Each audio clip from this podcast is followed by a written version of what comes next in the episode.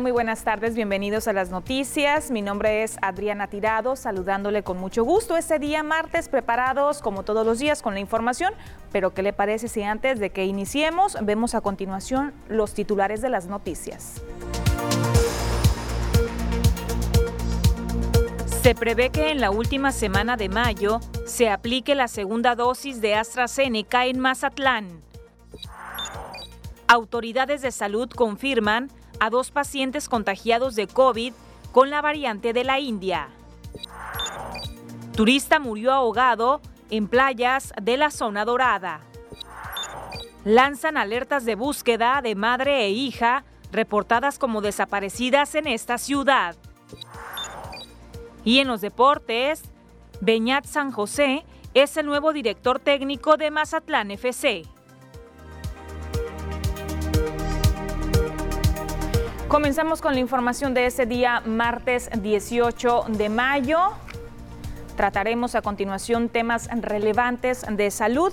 Y es que el Instituto Nacional de Referencia y Diagnóstico Epidemiológico confirmó que hay dos casos de COVID con la variante de la India aquí en el puerto de Mazatlán. Esta información la proporcionó esta mañana la Dirección de Promoción y Prevención de la Salud en Sinaloa ha quedado confirmada por el Instituto de Diagnóstico y Referencia Epidemiológicos la existencia de dos casos diagnosticados con la cepa de la India entre los nueve tripulantes que dieron positivo al COVID-19 al llegar en el barco de transporte de combustible que arribó al puerto de Mazatlán el 2 de mayo.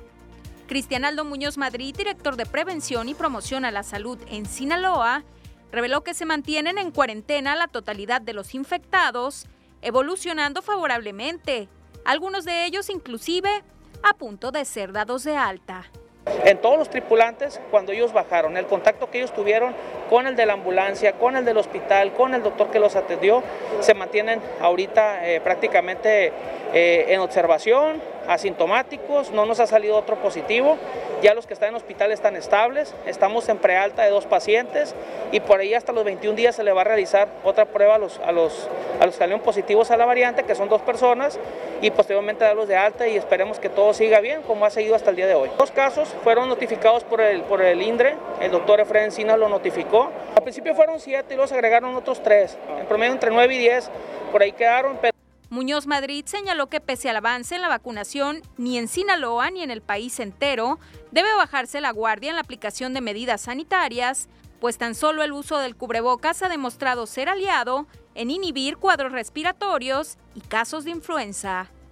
En el tema del uso del cubrebocas creo que poco a poco va a ser para nosotros un modo, un estilo de vida, porque también disminuyeron gradualmente las infecciones respiratorias, hemos, no hemos tenido decesos por influenza, hemos tenido muy bajas enfermedades respiratorias, casi menos de un 50% de lo que había el año pasado y antepasado. ¿Por qué? Porque a través de la saliva, a través del fluch, es como se transmiten las enfermedades respiratorias. De una manera u otra, el cubrebocas ha ayudado a, otras enfermedades. Como, como cultura que nosotros hemos prevalecido la educación para la salud, tenemos que seguir usándolo. Nosotros a veces nos relajamos, pero en otros países la vacunación va mucho más avanzada, tienen sistemas de seguridad más avanzados. Indicó que situaciones como lo ocurrido con la embarcación antes mencionada han sido todo un reto para la entidad, poniendo a prueba al personal de salud de las diferentes instancias, pero demostrando que hay un aprendizaje en el tiempo que ha llevado la pandemia. Con imágenes y edición de Gustavo García, reportó para las noticias TVP Cecilia Barrón. Y mire, continuando con más temas de salud, ahora que acaba de concluir el proceso, la jornada de vacunación para el sector educativo para los trabajadores, comenzó a surgir mucha inquietud, muchas dudas, incertidumbre y sobre todo desesperación de parte de los adultos mayores porque quieren saber para cuándo van a ser vacunados con la segunda dosis. Me refiero particularmente a los adultos mayores de 60 años en adelante y también la duda de parte de las personas de 50 a 59 años quienes previamente ya realizaron su registro en el sistema. Bueno, pues a continuación le voy a compartir información muy relevante sobre la posible fecha de vacunación. Preste mucha atención a los datos. La Delegación de Programas Federales en Sinaloa ya tiene una fecha tentativa para la aplicación de la segunda dosis de la vacuna AstraZeneca a adultos mayores de 60 años de los municipios de Culiacán, Mazatlán y una parte de Escuinapa. El titular de la instancia, Jaime Montes Salas, detalló que podría ser la última semana de mayo, cuando se esté concluyendo la inmunización de este segmento de la población con la segunda dosis, por lo que precisó que para la aplicación de la misma tiene que ser un periodo de entre 56 y 84 días después de la aplicación de la primera dosis, por lo que la fecha podría variar dependiendo cada región del estado y la marca del biológico. El periodo de la segunda del segundo componente de la vacunación de AstraZeneca está entre los 56 y 84 días, por lo que no se ha cumplido el periodo. El tentativo es la última semana de mayo, que, viene que podría ser la semana entrante. Por zonas, por apellidos y por puntos de vacunación, estaremos dando a conocer eh, el calendario pues unos 3, 4 días antes. Estaremos hablando, estaremos aplicando en 4 días, póngale 5, para los rezagos, para las inconsistencias, dio a conocer que una vez que se finalice con los adultos mayores de 60 años, se procederá con la aplicación del componente a las personas de 50 a 59 años, quienes ya realizaron previamente su registro. En este mismo periodo, también se estaría vacunando a mujeres embarazadas con más de nueve semanas de gestación. Terminando de la aplicación de las personas de su segunda dosificación, de su segunda aplicación, continuaremos con, las personas de 50 a, 59 años. Hay vacunas suficientes para, este, para todos, van eh, registradas en la plataforma de 50 a 59 años. 225.076 personas hasta la fecha. En Mazatlán, acá en Mazatlán, eh, van 35.114 ya inscritos de 50 y más. Y 50.488 son los que estarán tomando su segunda dosis en, este próximo operativo. Montes Salas dijo que actualmente se está vacunando a las personas de entre 50 a 59 años de los municipios de Ahome y Rosario. El funcionario estatal pidió paciencia a la población, aseguró que las vacunas están garantizadas para todos, pero sí se tienen que respetar los tiempos y no anticipar la aplicación de la segunda dosis para una mayor efectividad, pues son recomendaciones técnicas de las marcas de vacunas que se han aplicado en Sinaloa.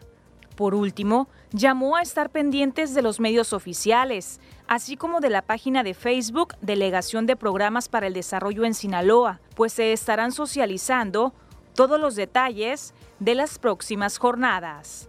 Con imagen y la edición de Saúl Loaiza, informa para las noticias TVP Adriana Tirado. Ya escuchábamos la fecha tentativa durante la entrevista que tuve oportunidad de realizarle al delegado de programas federales aquí en Sinaloa. Hizo mucho hincapié en la importancia de respetar la fecha eh, la letra de acuerdo al apellido y también el horario que se asigne, eso con la finalidad de evitar aglomeraciones o, que se puedan presentar incidentes como los que se registraron durante la primera etapa de la primera dosis a los adultos mayores de 60 años en adelante. Voy a repetirle también la página de Facebook para que usted la anote y esté pendiente. Hay que estar monitoreando esta página porque a través de esa página, de ese medio, se van a estar dando a conocer todos los detalles de la logística y también eh, detalles en general de la jornada de vacunación.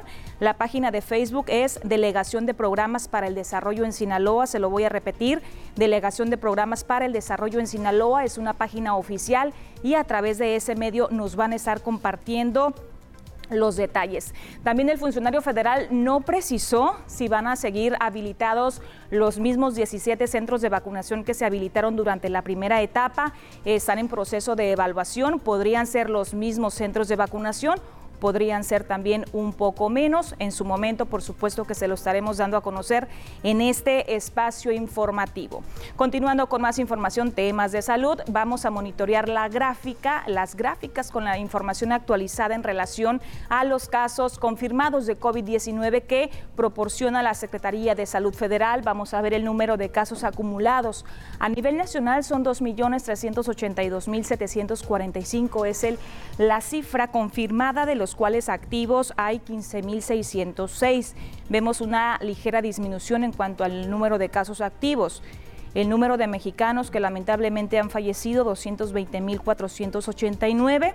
Recuperados, 1.903.494. Vamos a ver la gráfica con la información que ya corresponde al estado de Sinaloa. ¿Cuál es el reporte más actualizado, más reciente? Número de casos confirmados 38.801, sospechosos 430, decesos 6.193, recuperados 32.335.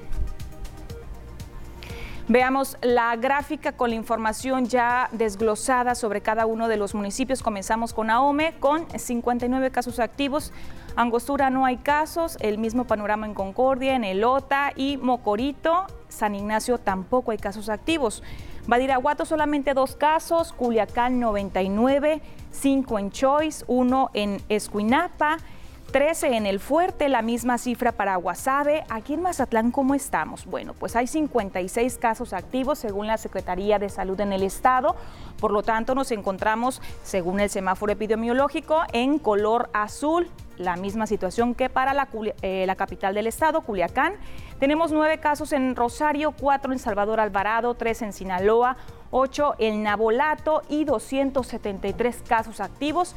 Esto es global en el estado de Sinaloa. Y esta mañana estuvieron aquí en el municipio de Mazatlán autoridades de la Secretaría de Salud. ¿Qué estuvieron haciendo? Bueno, pues le cuento que Mazatlán se ha sumado a la Jornada de Salud Pública Nacional. Este día martes arrancó los servicios itinerarios que se estarán brindando en forma gratuita en Plaza Acaya desde este martes y hasta el miércoles en un horario de 9 a 2 de la tarde, esto a cargo de la jurisdicción sanitaria número 5. La inauguración de los trabajos estuvo a cargo del jefe de la jurisdicción, Andrés Sidarta Indú Pérez, y también estuvo el director de Prevención y Promoción de la Salud en Sinaloa, Cristian Aldo Muñoz Madrid, quien agradeció la colaboración y el apoyo de todo el equipo médico y administrativo que se ha mantenido en guardia durante la emergencia sanitaria por el COVID-19. En la jornada se estará brindando vacunación para completar el esquema a todas las edades. Ponga mucha atención los servicios que se van a estar brindando en ese punto. Prevención de enfermedades respiratorias y diarreicas. Planificación familiar, salud bucal, salud perinatal, materna enfermedades cardiometabólicas, detección de enfermedades de salud sexual, mental, así como orientación en casos de cáncer de la infancia y adolescencia. Para el jueves y viernes la jornada se estará llevando a las oficinas de la unidad administrativa. Repito, ahorita se encuentran en las instalaciones de Plaza Acaya. Para el jueves y viernes estarán en la unidad administrativa.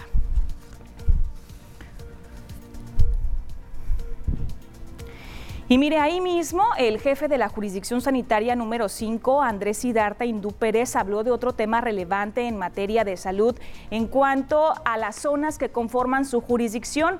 Dio a conocer el número de casos que tienen registrados hasta este momento, casos de dengue. Tenemos ahorita controlado, tenemos solamente nueve casos registrados, confirmados de dengue en lo que va del año, que se considera éxito.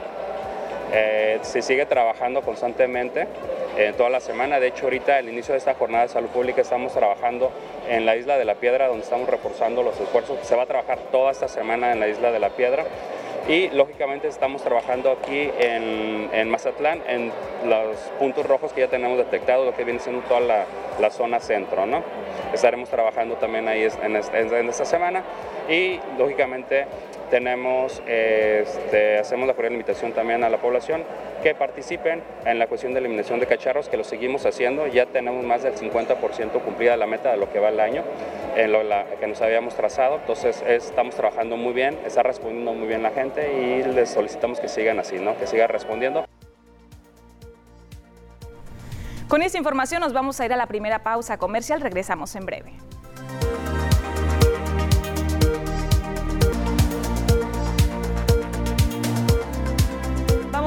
Más información. Eh, tenemos entrevista en el estudio. Se encuentra con nosotros aquí Salvador Bravo Pisano. Él es candidato a diputado local por el Distrito 21, Partido Movimiento Ciudadano. Continuamos con entrevistas presentándole las propuestas, las plataformas de cada uno de los candidatos y candidatas. Y pues aquí está con nosotros ya el doctor Salvador, a quien saludo con gusto. Le doy la bienvenida. Muchas gracias, se lo agradezco pues comenzamos para que nos comparta un, poquito sobre su eh, perfil laboral, político, un poquito de su presentación. Bueno, yo soy el doctor Salvador Bravo Pisano, soy cirujano general y 40 años de experiencia médico-quirúrgica y hoy o actualmente soy el candidato a la diputación local por el Partido Movimiento Ciudadano en el Distrito 21, siguiendo y apoyando a toda la estructura que que rige y que dirige Martín Heredia. Y preguntarle, nos dice, son bastantes años de experiencia dentro del sector salud. Sí. Preguntarle cómo lo ha recibido la ciudadanía tomando como referencia pues su profesión. Bien, bueno, yo tengo, como les acabo de mencionar, 40 años ya de antigüedad. Eh, tuve la oportunidad de ser egresado de la Universidad Autónoma de México. Y en el terremoto del 85 vine para acá. Yo ya estaba casado con una eh, persona que vivía en el sur de Sinaloa, en Escuinapa precisamente, habiendo hecho mi servicio social en Teacapán, un hermoso lugar. Y hoy, para, para bien, trabajo ya desde hace algún tiempo en, el Hospital General de Mazatlán, del cual ahora ya estoy retirado. Y básicamente el por qué estoy como médico eh, jubilado eh, dentro de esta plataforma es porque simple y sencillamente en la historia legislativa de Mazatlán no ha existido nunca un médico que haya sido legislador. Y esto trae como consecuencia que la directriz de los servicios de salud desde el punto de vista legislativo da la impresión de que no ha sido el correcto. Hoy día tenemos la, necesidad, y yo viendo el, derrotero que lleva este eh, noticiero, ha tomado mucho tiempo para hablar de temas de salud. Y eso trae como consecuencia la importancia que le tenemos que dar básicamente a lo más importante de la vida, que es la vida misma. Ahorita en este momento estamos pasando por una gran crisis, un problema realmente que a todo el mundo nos, nos tomó desapercibidos, pero que por otro lado, de alguna manera necesitamos hacerle frente. México es un país del tercer mundo que lamentablemente tiene la experiencia de seguir mendigando con esa palabra quiero distinguir el hecho de mendigar las vacunas que nos hacen falta para el COVID-19. Hoy día debemos agradecerle a quien debemos agradecer que los niños, por ejemplo, no tienen la, pues, eh, la enfermedad como tal, porque hubiera sido un gran desastre, algo dantesco el hecho de tener a niños eh, contaminados y a niños con, lo que está pasando con los adultos. el COVID sigue, el COVID sigue dándonos eh, pacientes, el seguir sigue produciendo mortalidad y el concepto de la vacunación nos ha sacado de alguna manera de la necesidad imperiosa de ser muy, muy eh, eh, enfáticos en el hecho de protección. Pero existe de alguna manera la enfermedad y no sabemos cuánto tiempo va a estar con nosotros, porque nadie en COVID tiene la verdad en la boca, nadie. ¿Y cuáles serían, doctor, las propuestas o los puntos que usted tiene identificados para legislar en materia de salud y propuestas en general que quiera compartir con nuestro público, con la ciudadanía? Una de las propuestas más importantes es el hecho de que nosotros no tenemos la suficiencia en vacunas porque no producimos vacunas, no producimos biológicos, no producimos medicamentos. Y esto relacionado básicamente después de 21 años del siglo XXI a una inactividad propia de quien dirige el sector salud. Solamente el 6% del Producto Interno Bruto llega al sector salud. Y aunque la competencia del diputado local no es básicamente legislar en cuestiones federales, sí trae como consecuencia que de alguna manera seamos enfáticos en el hecho de intentar mejorar ese Producto Interno Bruto para que tengamos la oportunidad de hacer recintos de investigación y que los muchachos egresados de las universidades de México en, la, en el área químico-biológicas tengan la oportunidad no de irse de braceros, sino tener la oportunidad de integrarse a esos grupos de trabajo para que se puedan hacer lo que tenemos necesidad en salud, que es básicamente hoy día por la urgencia, vacunas, biológicos y obviamente medicamentos. ¿Usted le estaría apostando fuertemente entonces a la investigación académica en el tema de salud? Absoluto, absoluto. Es lo que nos hace falta. Si nosotros tenemos los elementos eh, eh, de cerebro o los elementos que de alguna manera pueden ser grandes, grandes científicos, ¿por qué no los utilizamos? ¿Por qué les permitimos que se vayan a otro lado? Porque no tienen de alguna manera el área física o el área de proyección, eh, en este caso científica, para poder desarrollar sus intelectos.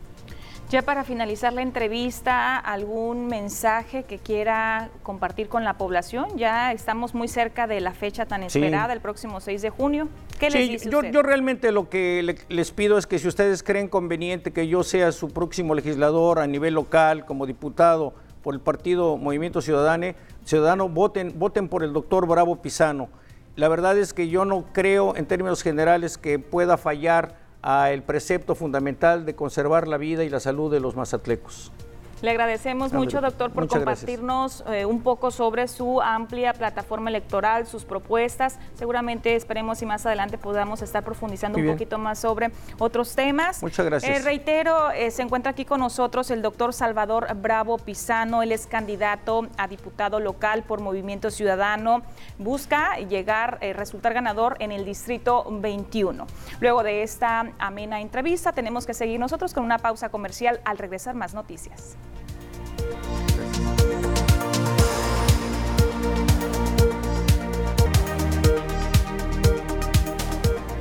Continuamos con más información, monitoreando el reporte del clima. Ya tiene preparada toda la información mi compañera Diana Zambrano, información muy puntual como todos los días.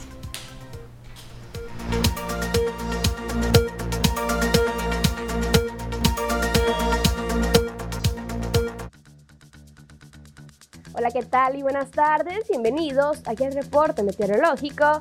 Qué gusto acompañarlos y en esta tarde de martes, casi mitad de semana, damos inicio con el mapa nacional para conocer las temperaturas actuales en algunos puntos importantes del país, comenzando en la frontera en Tijuana, actualmente con un cielo despejado y 21 grados. La Paz el día de hoy se mantiene soleado con 30 grados, Guadalajara 32, Acapulco con 31 y ya para finalizar más el sur con Mérida, aquí tenemos temperatura que llega hasta los 37 grados y la condición de cielo que se mantiene mayormente nublada. Pasamos a conocer las temperaturas actuales en nuestro estado. En Sinaloa podemos ver valor de temperatura, los cuales varían entre los 30 hasta llegar a los 34 grados en la mayor parte del estado, que nos espera para el resto de la semana, comenzando en el puerto de Mazatlán, actualmente con un cielo totalmente despejado.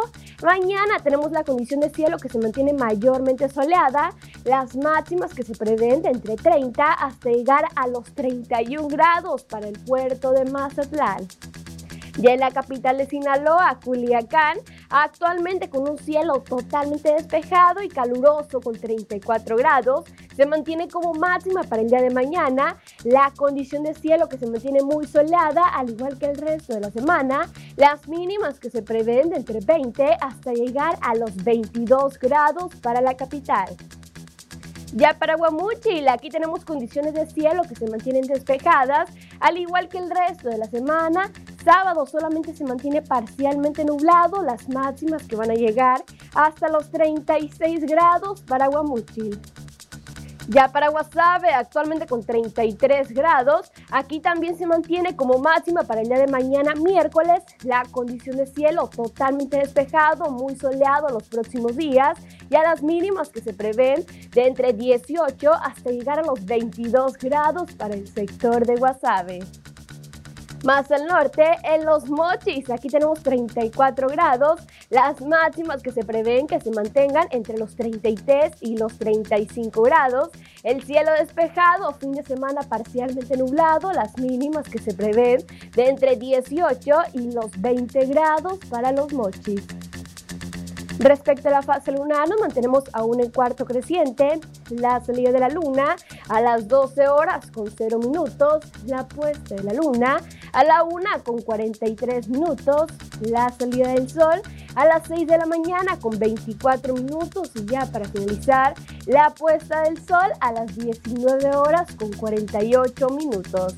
Hasta aquí el reporte meteorológico. Espero que tengan una excelente tarde.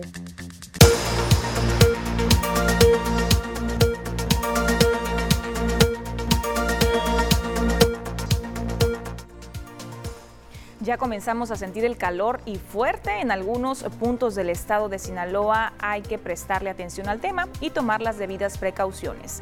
De la información del clima voy a continuar dando la bienvenida a mi compañero Ernesto Vázquez, quien ya está preparado con la mejor información del mundo deportivo.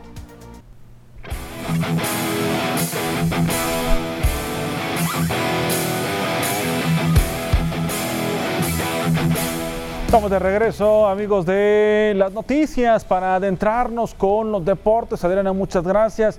Hace una semana en este programa lo mencionamos, en este espacio lo dijimos quién iba a ser el próximo director técnico del equipo de Mazatlán FC y efectivamente hoy el club lo confirmó de manera oficial. El entrenador español Beñat San José Gil fue anunciado como el nuevo estratega de Mazatlán FC después de haber llegado a un acuerdo económico con el club. Beñat San José, técnico de 41 años, ha dirigido en las inferiores de la Real Sociedad y en algunos clubes de Arabia Saudita. Además, ha dirigido en diferentes lados, como lo es en la Universidad Católica de Chile, a Bolívar en el fútbol eh, boliviano. Los últimos años los pasó en Bélgica, en la Liga de Bélgica. Dentro de su palmarés destacan la Liga de Bolivia y la Liga de Chile, además de la Copa de Arabia Saudita. El entrenador estaría llegando a Mazatlán FC para la apertura 2021 y se convertiría en el tercer entrenador en la historia del conjunto cañonero. San José será un eh, importante referente ¿no? para el equipo de Mazatlán. Estuvo Palencia, Tomás Boy y ahora Beñat San José Gil, el entrenador del equipo de Mazatlán FC. Vámonos con más referente al ciclismo de montaña y lo que se viene eh, en el próximo fin de semana, un evento importante, un evento nacional, porque después de 10 años Mazatlán volverá a ser sede de un evento nacional de MTV.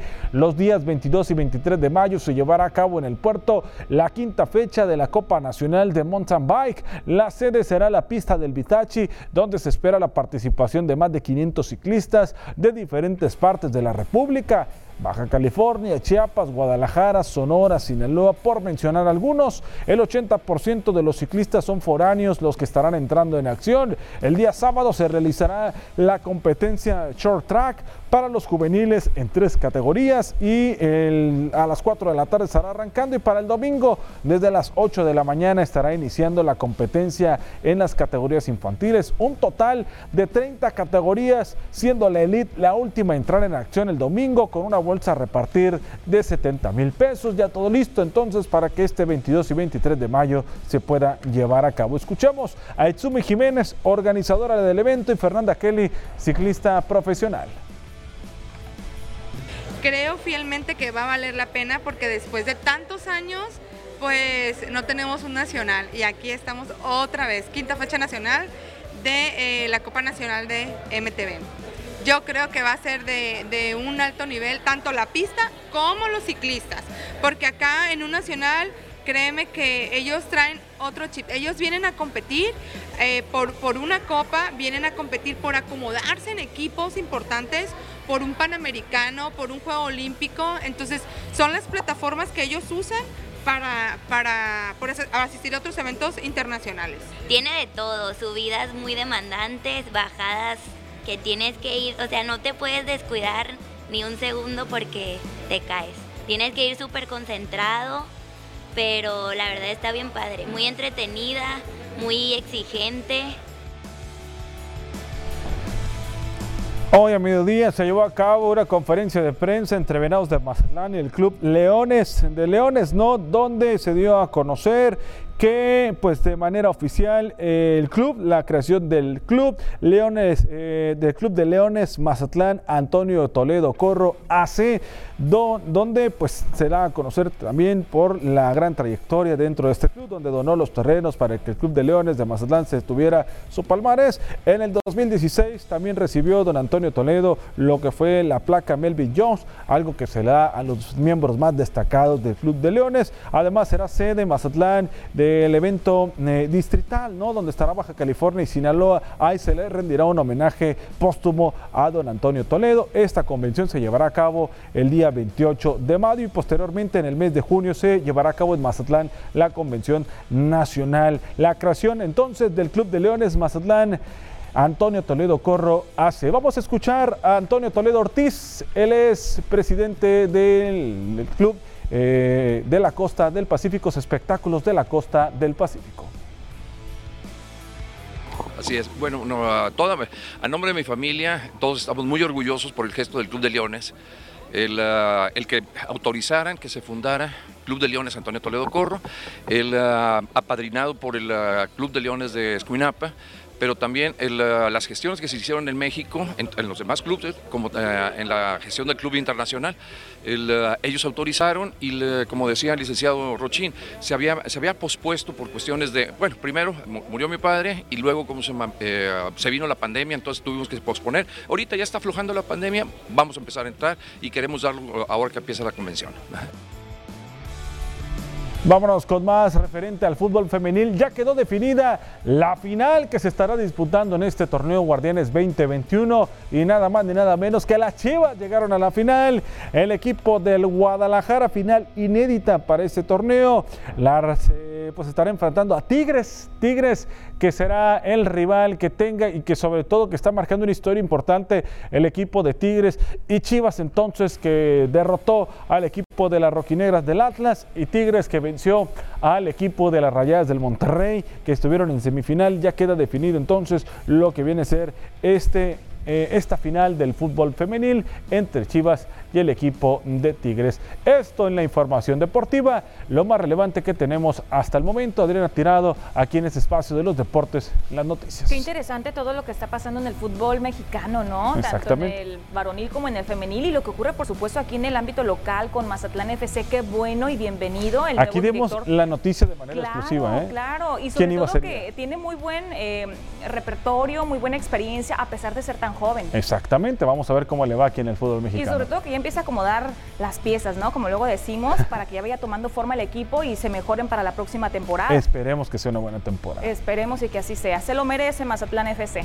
Muchísimas gracias, Ernesto por toda la información del mundo deportivo. Nosotros vamos a continuar con una pausa comercial. Es muy cortita, no le cambie, volvemos con más.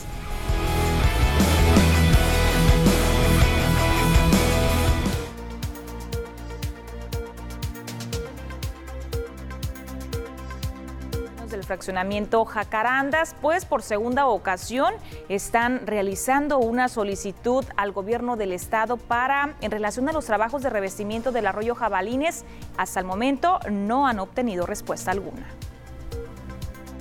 De nueva cuenta, vecinos de las colonias aledañas al arroyo Jabalines se manifestaron en el fraccionamiento Jacarandas de manera pacífica para pedir respuesta a las autoridades del gobierno del estado con relación a la que consideran una obra inconclusa en el revestimiento de este dren pluvial, específicamente a la falta de construcción de un muro elevado en una zona como se encuentra en el resto de la obra. Le pido resuelva positivamente para que se construya el bordo libre y se proteja la seguridad y el patrimonio de los habitantes de Jacarandas y demás colonias aledañas a la margen del cuerpo de agua. Caso contrario, será usted y trasladará a las autoridades del gobierno del Estado la responsabilidad por desgracias, daños a la integridad de las familias y de ocurrir pérdidas de vidas por falta de protección eh, del, citado bordo libre. Elevier Zamora, director de Infraestructura y Factibilidad del gobierno de Sinaloa, en respuesta, explicó que ese muro alto solamente estaba contemplado en las curvas del mismo arroyo, donde el ancho estuviera reducido, pues las rejillas que se dejaron podrían taparse y representar otro peligro para los habitantes. Sin embargo, hay zonas donde no se contemplaba la construcción de este muro elevado, pero se hizo. El funcionario acepta que estas familias podrían estar en riesgo. En, la, en, el estudio no viene ningún muro, salvo en las curvas nada más de transición. Y ahí en el estudio viene específicamente de qué longitud a qué longitud. Y sí hay unas ventanitas en cada boca calle o en la mayoría de las boca calles donde va a vertir ahí. Es decir, estamos limitando el funcionamiento de verter el agua de la cuenca hacia el canal a través de unas ventanitas. Es que hay muchos testigos que estamos advirtiendo de un riesgo inminente en caso de una condición extraordinaria en la cuenca. Entonces, donde tiene el muro está en inminente riesgo. El, de acuerdo al estudio, pareciera que sí. A ver. ¿Por qué se construyó entonces? Habría que preguntarle a la persona indicada en este sentido, ¿no? ¿Quién sería? Pues habría que verlo con el constructor.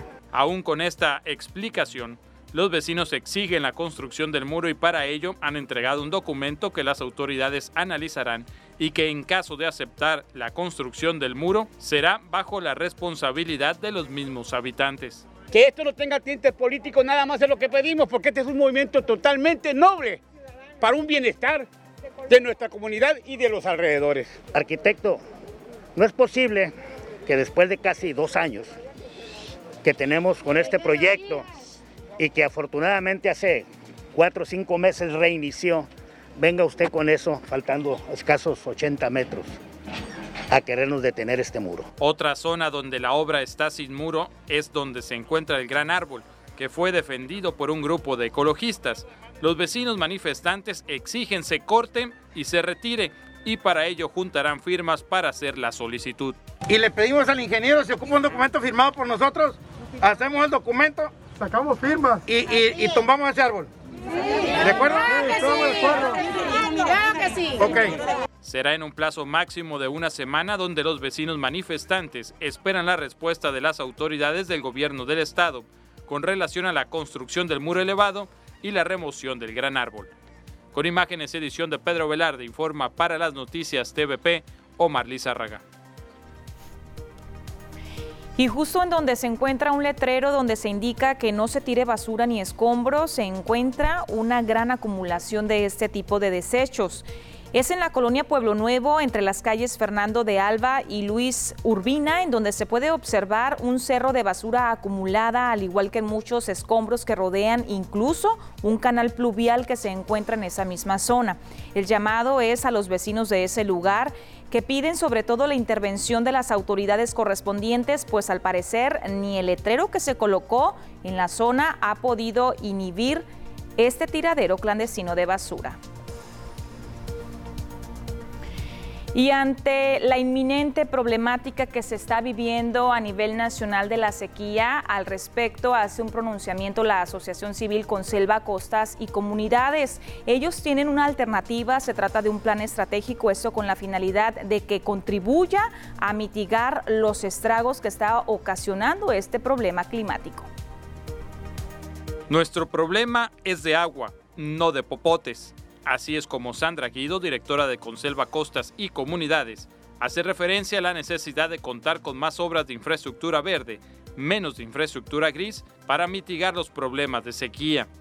Es vital empezar a ahorrar agua ante una sequía que se pronostica podría alargarse por lo menos 18 años y para ello se proponen una serie de acciones. Actualmente con agua ha restringido el uso del vital líquido de las presas para agricultura por lo menos se le reserva para los próximos dos años. Esta actividad consume el 94% de este recurso en Sinaloa. Ahorita tenemos tan poca agua que de manera inédita la Conagua la está reservando por dos años. Eso nos quiere decir que no estamos confiados en que este año va a llover. Ellos son los que tienen la llave para, para reducir este consumo. Entonces sí necesitamos tecnificar nuestro riego, reducir la huella hídrica de nuestros cultivos. O sea, no es posible que todavía sigamos regando ahora sí por inundación. Estas canaletas y recolectar el agua de lluvia y almacenarla. Con eso, eso estaríamos haciendo, resolviendo una gran parte del problema. Las juntas municipales deberán de hacer un estudio tecnificado de las zonas en donde se está desperdiciando el vital líquido y hacer un monitoreo responsable de la misma. Esto antes de pensar en subir las tarifas. Cada organismo operador de agua potable tiene que hacer su este, evaluación muy, muy importante y poder entonces identificar cuáles son los puntos que están haciendo que su eficiencia de en, en, este, en el traslado del agua sea tan baja, ¿no? Es decir, ¿dónde están los puntos flacos? Se tiene que hacer un programa hecho a la medida de cada organismo operador, de cada sistema. La población también puede hacer su parte evitando desperdiciar el vital líquido y adoptando medidas de reuso del agua, al igual que las empresas. Reducir y hacer mucho más eficiente nuestro consumo de agua. Es el momento de revisar nuestros aljibes para ver si no tienen fugas si no se metió una raíz por ahí y se está este, escapando el agua. Es el momento de, si es posible reusar el agua que, este, que tenemos de nuestras casas, el de la lavadora, el de, los, eh, las aguas grises que salen del, del lavabo de manos y de la regadera las reusemos, busquemos cómo modificar para poder reusar esta agua. Todas estas propuestas se han hecho públicas y también del conocimiento de las autoridades, incluso con los candidatos que podrían ser los próximos gobernantes de Sinaloa. Sin embargo, hasta el momento, el discurso sigue obedeciendo a construir más presas, canales y ductos, o sea, popotes, para desviar la única agua que se tiene, cuando lo que se necesita es subir los niveles de captación y almacenamiento. Con imágenes y edición de Pedro Velarde, informa para las noticias TVP Omar Lizárraga. Tenemos un corte comercial, volvemos.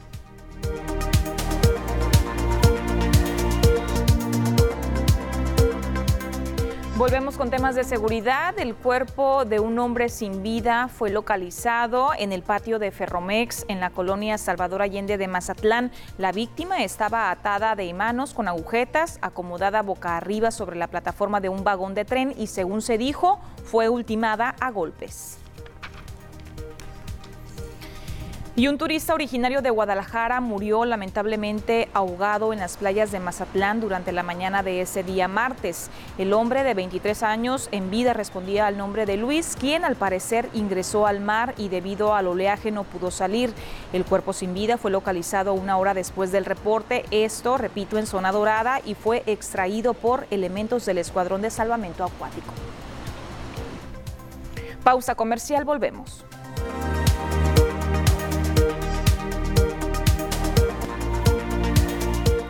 Autoridades de la Fiscalía General del Estado emitieron doble alerta para localizar a la pequeña Juliana Valentina González Ramírez, de dos años de edad, y a su madre, Erika Ramírez Lima, de 37 años. Se informó que fueron vistas por última vez en su domicilio ubicado en el fraccionamiento Las Mañanitas, aquí en Mazatlán, el pasado 15 de mayo a las 6 horas del día. Se considera que la integridad de ambas pudiera estar en riesgo al ser víctimas de la comisión de un delito. La Fiscalía puso a disposición de la población los siguientes teléfonos para mayores informes 800 890 9092 y 6677 16 70 90.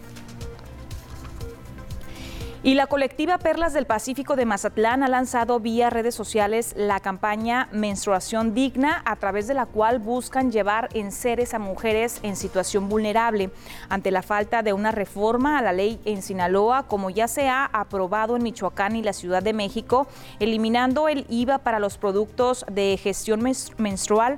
La agrupación está promoviendo la donación de productos de higiene para la población de escasos recursos, migrantes y en condición de calle.